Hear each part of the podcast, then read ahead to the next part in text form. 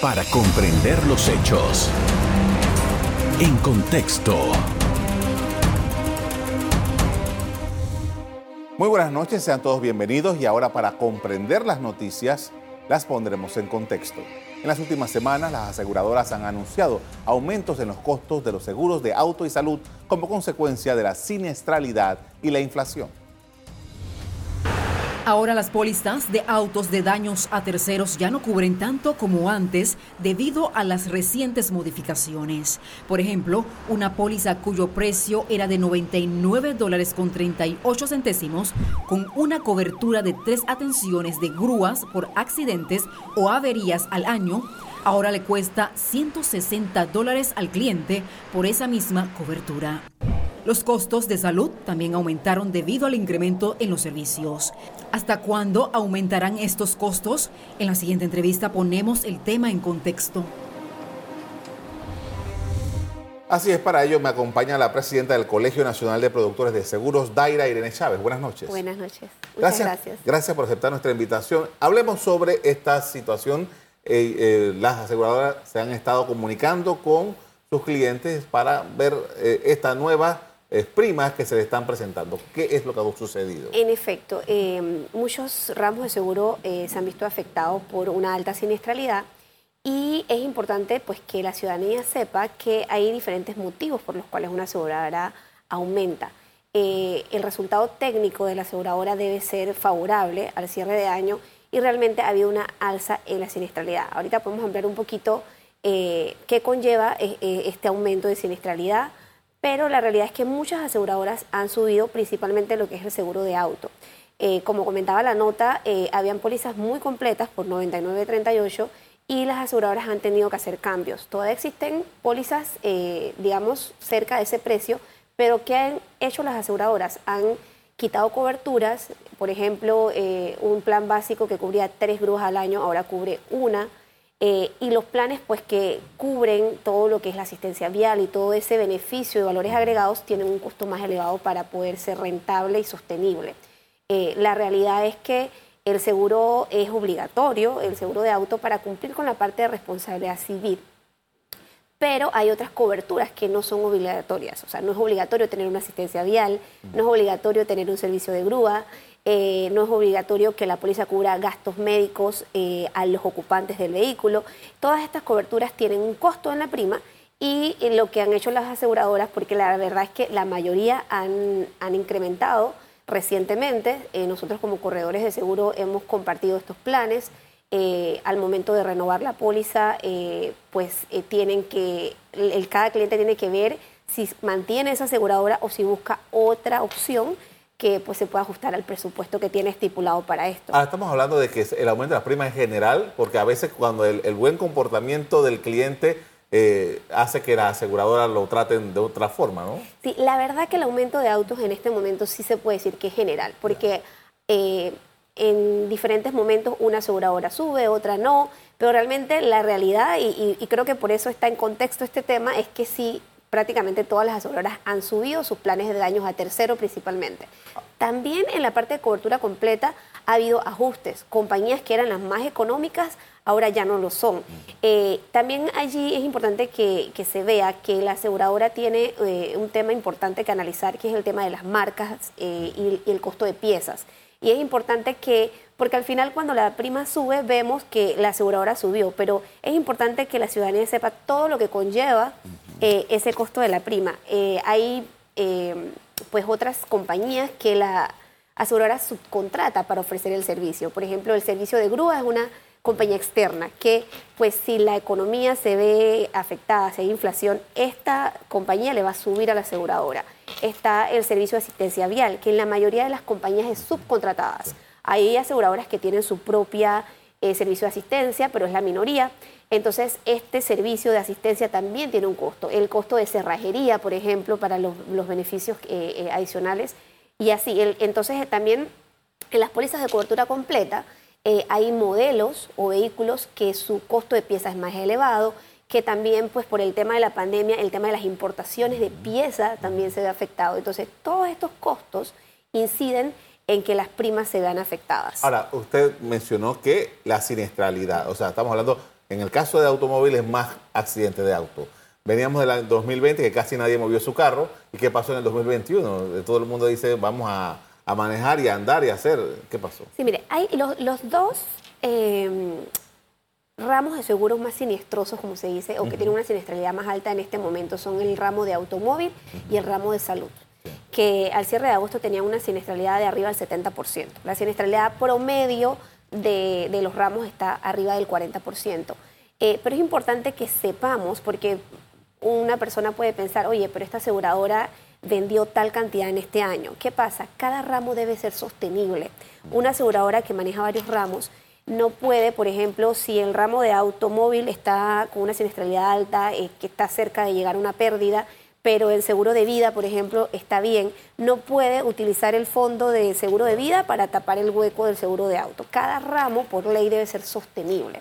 Entonces, si estamos hablando de, a la fecha de agosto, en el ramo de salud y de auto, eh, una siniestralidad arriba del 70%. ¿Qué quiere decir esto? Porque mucha gente, ¿qué es siniestralidad?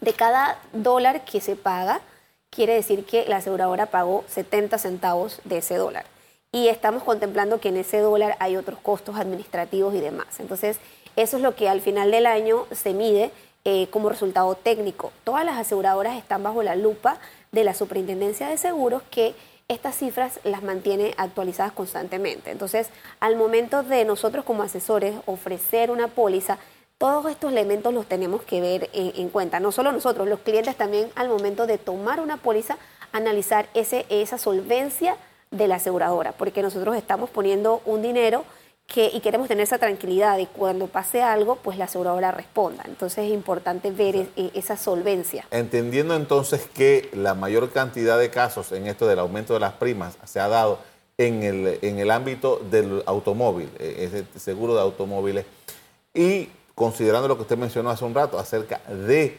la necesidad que por ley va a haber ahora de los tres meses para mantener. ¿Cómo usted ve esa, ese mercado? ¿Cómo, cómo se va a, a, poder cumplir con esta ley tomando en consideración los costos? ¿no? Sí, eh, eh, sí, es difícil, pero yo por lo menos lo que le digo a, la ciudadanía, muchas veces, y sobre todo como va a ser de estricta la ley, más cara sale la, grúa, la multa, que el seguro realmente. Pese a que sí ha subido, todavía pues es un poquito más accesible. ¿Qué estaba pasando y por qué eh, esta, esta ley eh, dentro de todo, pues, pues eh, es importante para el, para el afectado. Muchas personas estaban tomando la póliza eh, y no la pagaban o no la renovaban. Entonces la ley busca pues que realmente todos cumplamos con, con este, este reglamento de cumplir con tener su póliza vigente. Con esto vamos a hacer una pausa para comerciales. A regreso seguimos hablando acerca del mercado de los seguros. Ya regresamos. En contexto. Estamos hablando de seguros y me acompaña la presidenta del Colegio Nacional de Productores de Seguros, Daira Irene Chávez. Y usted mencionaba al principio de que efectivamente, además de lo que conversamos hace un rato sobre los automóviles, hay una alta siniestralidad con los seguros médicos. Y parte de eso tiene que ver con lo que ocurrió con COVID. En efecto, eh, bueno, siempre he comentado el tema de que las aseguradoras frente a la pandemia pues han sido reconocidas como, como importantes porque pese a que la pandemia estaba excluida de los contratos, la Asociación de Aseguradoras se puso de acuerdo para cubrir esto, esto. Y pues a la fecha se ha pagado más de 140 millones en concepto de COVID, tanto lo que es por fallecimiento como por parte médica. Eh, las cifras han bajado, pues afortunadamente estamos ya prácticamente que saliendo de la pandemia eh, pero la realidad es que los costos de seguro médico también han aumentado, van a seguir aumentando. ¿Por qué? Porque los costos médicos propiamente han aumentado. En Panamá no es una, no, no está fuera del conocimiento público que los costos son elevados con respecto a otros países y realmente eh, los hospitales, las clínicas son una entidad privada. No, no, no tenemos manera de regular ahí lo que es libre oferta y demanda. Entonces, nuestro consejo es que, eh, obviamente, al momento de una emergencia no hay mucha manera de, preguntar qué hospital es mejor o, cuál no, pero sí eh, tratar de, saber un poquito los costos de los hospitales porque pueden variar para que esta, esta diferencia que a veces tenga que pagar, porque ¿qué pasa? Los seguros hay diferentes tipos, hay con copagos, hay algo que se llama eh, los costos usuales y razonables que tienen las aseguradoras. Entonces, el, asimismo, como tú pagas la prima, es el, nivel de la póliza o el, monto que cubre la póliza. Hay pólizas eh, de gastos médicos mayores que tienen una cobertura muy amplia de un millón, dos millones, cinco millones al año, pero estas primas son bastante elevadas. Entonces, los seguros tradicionales que la mayoría eh, compra tienen copagos accesibles y demás, pero la realidad es que eh, los hospitales, eh, las cuentas, los medicamentos, eh, los honorarios médicos, debido a todo el tema de inflación, han aumentado. Entonces sí se ve pues un incremento porque nuevamente el plan debe ser sostenible, ¿no? Y si y hay un, hay un tema, el, el, seguro es un seguro solidario. Hay mucha gente que dice, oye, yo no lo he usado.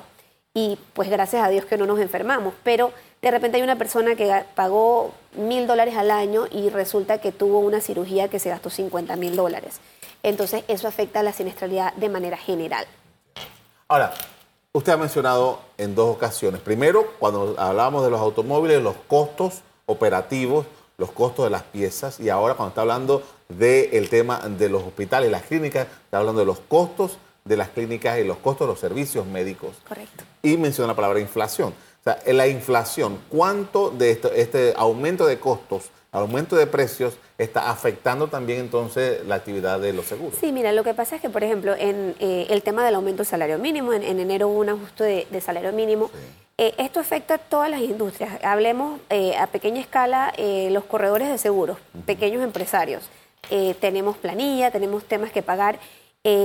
Las, aseguradoras tienen personal y así todas las empresas que están relacionadas a seguros, eh, pues tienen temas que ajustar costos. Hay compañías que han tenido que reducir personal.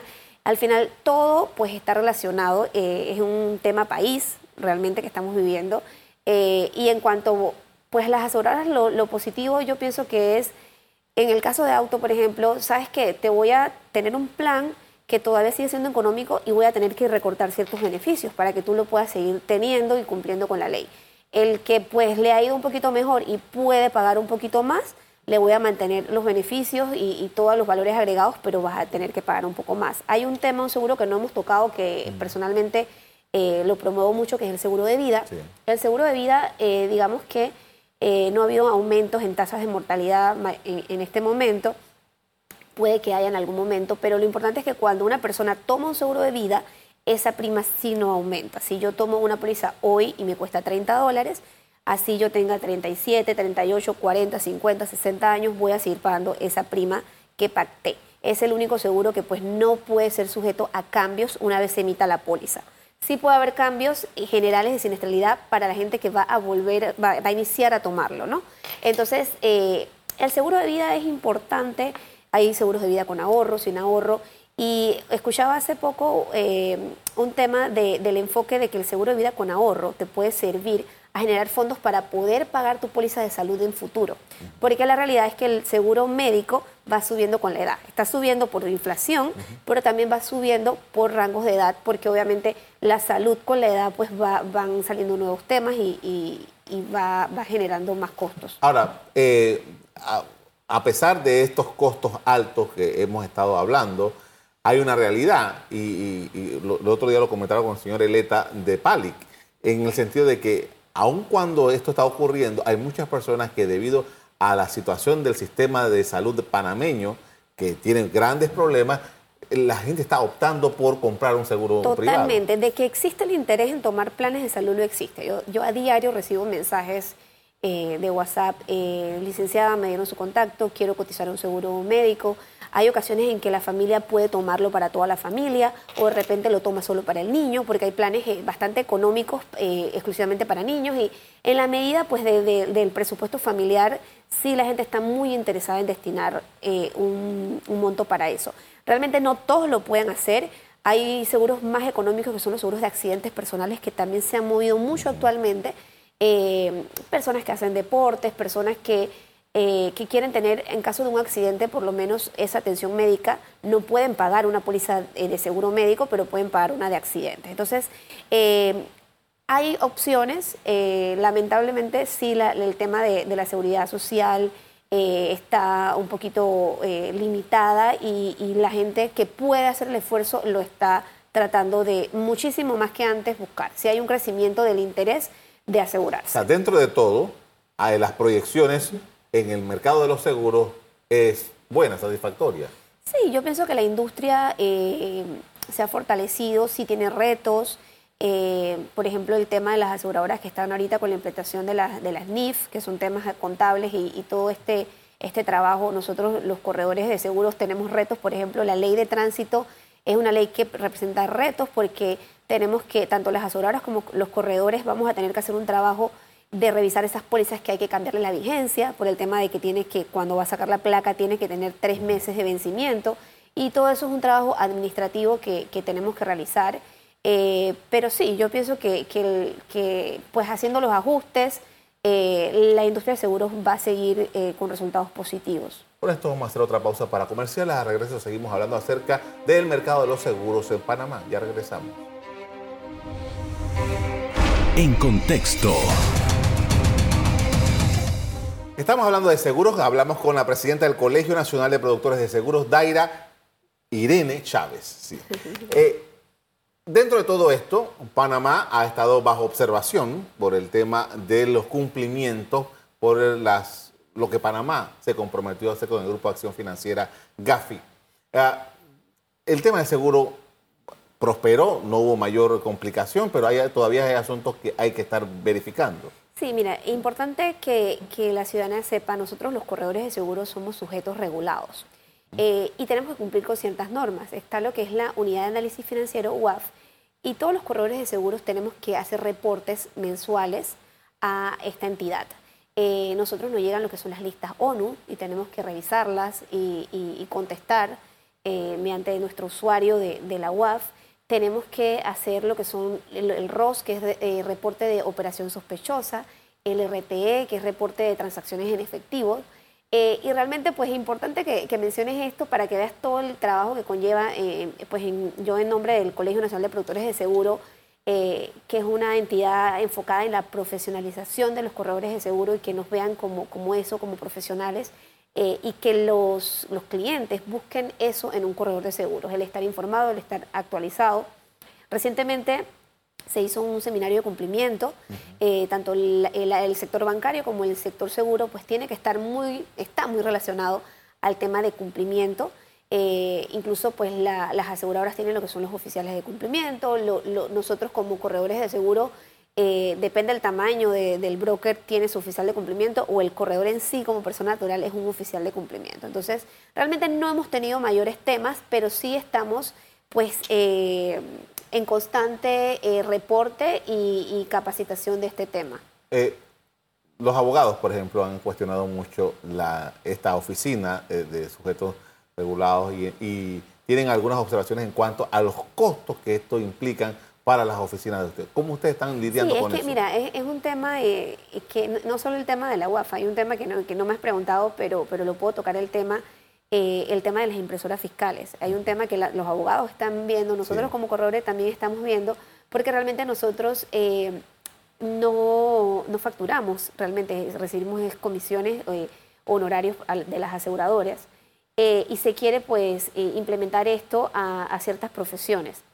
Eh, eh, y el tema de la UAF también, todo esto eh, a los pequeños empresarios claro que nos afecta y, creo que afecta un poquito la economía ese tema de, seguir solicitando muchas más cosas a, las pequeñas empresas y realmente mucha gente sale del mercado porque no puede asumir el costo de tener una persona que vea cumplimiento, de tener un equipo fiscal.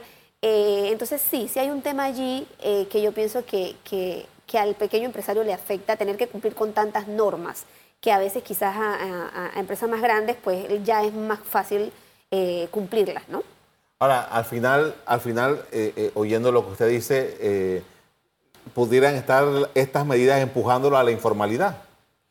Bueno, no debería ser, no debería ser. Creo que busca lo contrario realmente, pero, pero sí, sí se puede dar, ¿no? Entonces, sería bueno buscar un equilibrio en este tema, por lo menos en el caso de los corredores de seguro, igual me imagino que en el caso de los abogados, es sumamente importante estar agremiado porque pues, puedes tener el apoyo como gremio para buscar la manera de, pues de, poder seguir dentro del marco de la ley, pero con el, apoyo pues de, colectivo. Ahora, por ejemplo, yo eh, estaba escuchando y me quedo pensando que yo puedo entender eh, fácilmente que una operación sospechosa en una transacción bancaria. Pero en la compra de un seguro, explíqueme, por Sí, mira, no es muy común, eh, digo, eh, para los corredores normalmente no es muy común, pero sí se puede dar, eh, por ejemplo, lo que son las pólizas eh, con ahorro. Estas pólizas, eh, tú puedes eh, poner dinero para generar, y tiene intereses y Sí. genera valores. Entonces, si de repente una persona X eh, tú piensas que trabaja en X cosa y de repente te dice, no, yo quiero pagar tal cantidad de dinero, eso puede ser una actividad sospechosa. O una persona que te va a decir, no, si yo quiero pagar esto, pero no, yo quiero pagar tres años y lo quiero pagar en efectivo. Eso puede ser algo sospechoso. Entonces, de esa manera es que tú puedes tener ese, ese, ese, digo, es, es difícil detectarlo, pero más que todo el tema de, de personas que, que utilicen mucho dinero en efectivo no es común, es una actividad sospechosa. Eh, y realmente no es algo que nos pase mucho, pero, pero puede pasar en, en- en esa manera. El- el- la ley de blanqueo de capitales eh, era una manera, de repente en una póliza de ahorro, meter mucha prima excedente. Entonces, para ciertas primas, para ciertos montos, la aseguradora te pide ya información financiera igual que un banco. Tú puedes tomar hasta, depende de la edad, una póliza de hasta 300 mil eh, en base a, pues, a tu ingreso. Si tú faltas, eso es lo que va a cubrir la educación de tu familia. Pero si tú eres una persona y quieres 5 millones, 10 millones, tú tienes que sustentar que tú vales esa suma asegurada, que tus ingresos dan para pagar eso. No, no es como que cualquiera persona puede llegar, igual que un banco, no a cualquiera persona le van a prestar porque diga que "Ay, yo puedo pagarlo. Igual en los seguros hay ciertas, después de ciertos montos, hay parámetros financieros que cumplir. Ahora, usted decía hace un rato de que las proyecciones eran bastante buenas y que ustedes tenían retos, pero que lo podían llevar. Eh, ¿Cuánto, si nosotros comparamos eh, lo difícil, lo complicado que fue el año 2020, con lo que hemos estado, nos hemos recuperado, estamos ya, hemos sobrepasado esa, esa, esa, ese trauma, ¿cuál es la condición? Eh, estamos como recientemente poniéndonos al nivel de de repente de antes de la pandemia. El, crecimiento, sigue habiendo crecimiento, pero de manera general, ¿no? Hay ramos como el de automóvil que sí había que hacer algo. Eh, a nosotros como gremio no nos sorprendió para nada el aumento de las pólizas de daños a tercero porque era algo que ya estábamos viendo. Entonces, pero de manera general hay, las, o sea, hay, hay ramos que se ha vendido más que el año anterior. Por ejemplo, el ramo de salud, las primas se han elevado. En el ramo de auto disminuyó eh, la, unidad, la cantidad de unidades aseguradas. Eh, pienso que esto va a aumentar ahora con el tema de la implementación de la ley. Eh, pero realmente pues la, la- la industria de seguros sigue marcando un resultado positivo, un pequeño crecimiento. ¿Hay mucha momento. competencia en el ramo de los seguros? Sí, por supuesto. Eh, las compañías de seguros ofrecen diferentes productos y valores agregados la- a la hora de que un cliente escoge una aseguradora. mira, lo más importante en, en seguros es el servicio, lo que hace la diferencia. Eh, hay clientes que se van por el precio, pero eh, clientes que se van por el precio luego regresan por el servicio. Entonces, hay una competencia sana en ofrecer el mejor servicio. Eh, digo, hay comentarios y, y- y hay clientes que te llegan, no, yo quiero tal aseguradora o yo no quiero tal aseguradora porque me fue mal. Eh, y ahí hay un tema importante eh, para los clientes y para, para los corredores de seguros, el tema de la suscripción. ¿Qué pasa? El momento importante o el momento donde se ve el seguro es al momento del reclamo. Por supuesto. ¿Verdad? Entonces, ¿qué pasa? Compramos apurados, compramos sin, sin leer y después utilizamos ese... Es que no, la letra es chiquita. Es que la letra chiquita en cualquier contrato está. Nosotros como consumidores tenemos que estar claros en lo que estamos comprando. Si estamos claros en lo que estamos comprando, tanto en un seguro médico, un seguro eh, de auto, cuando pase el siniestro vamos a estar conformes con cómo nos están pagando porque estamos claros. Entonces, mi consejo es que revisemos bien lo que estamos comprando, estemos claros qué me cubre, qué no me cubre. Eh, y no solamente en los ramos de vida y de salud. Eh, ayer teníamos una capacitación en Conalproce y hablamos del seguro de incendio. Eh, el tema eh, de, de de repente estar bien asegurado, tomar las coberturas de acuerdo al giro de mi negocio.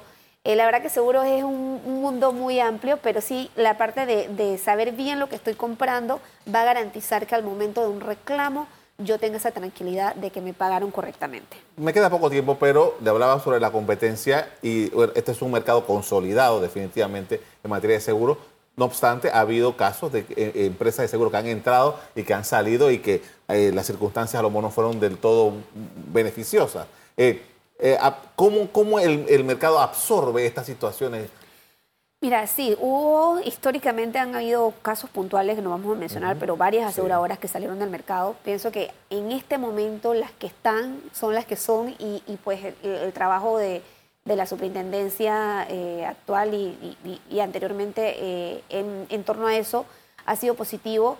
Eh, sí es, es más estricta para que una compañía entre a Panamá, es importante, son cosas que la ciudadanía no sabe, tiene que cumplir con tener un fondo específico para poder operar.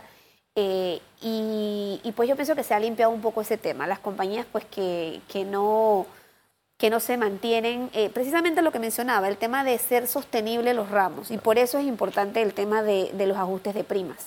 Le agradezco mucho por habernos acompañado esta noche, muy amable. A ustedes también quiero agradecerles que nos hayan prestado atención durante esta noche. Como siempre, los invito a que mantengan la sintonía de EcoTV. Buenas noches. Para comprender los hechos. En contexto. Revive este programa entrando al canal 1 de BOD de Tigo.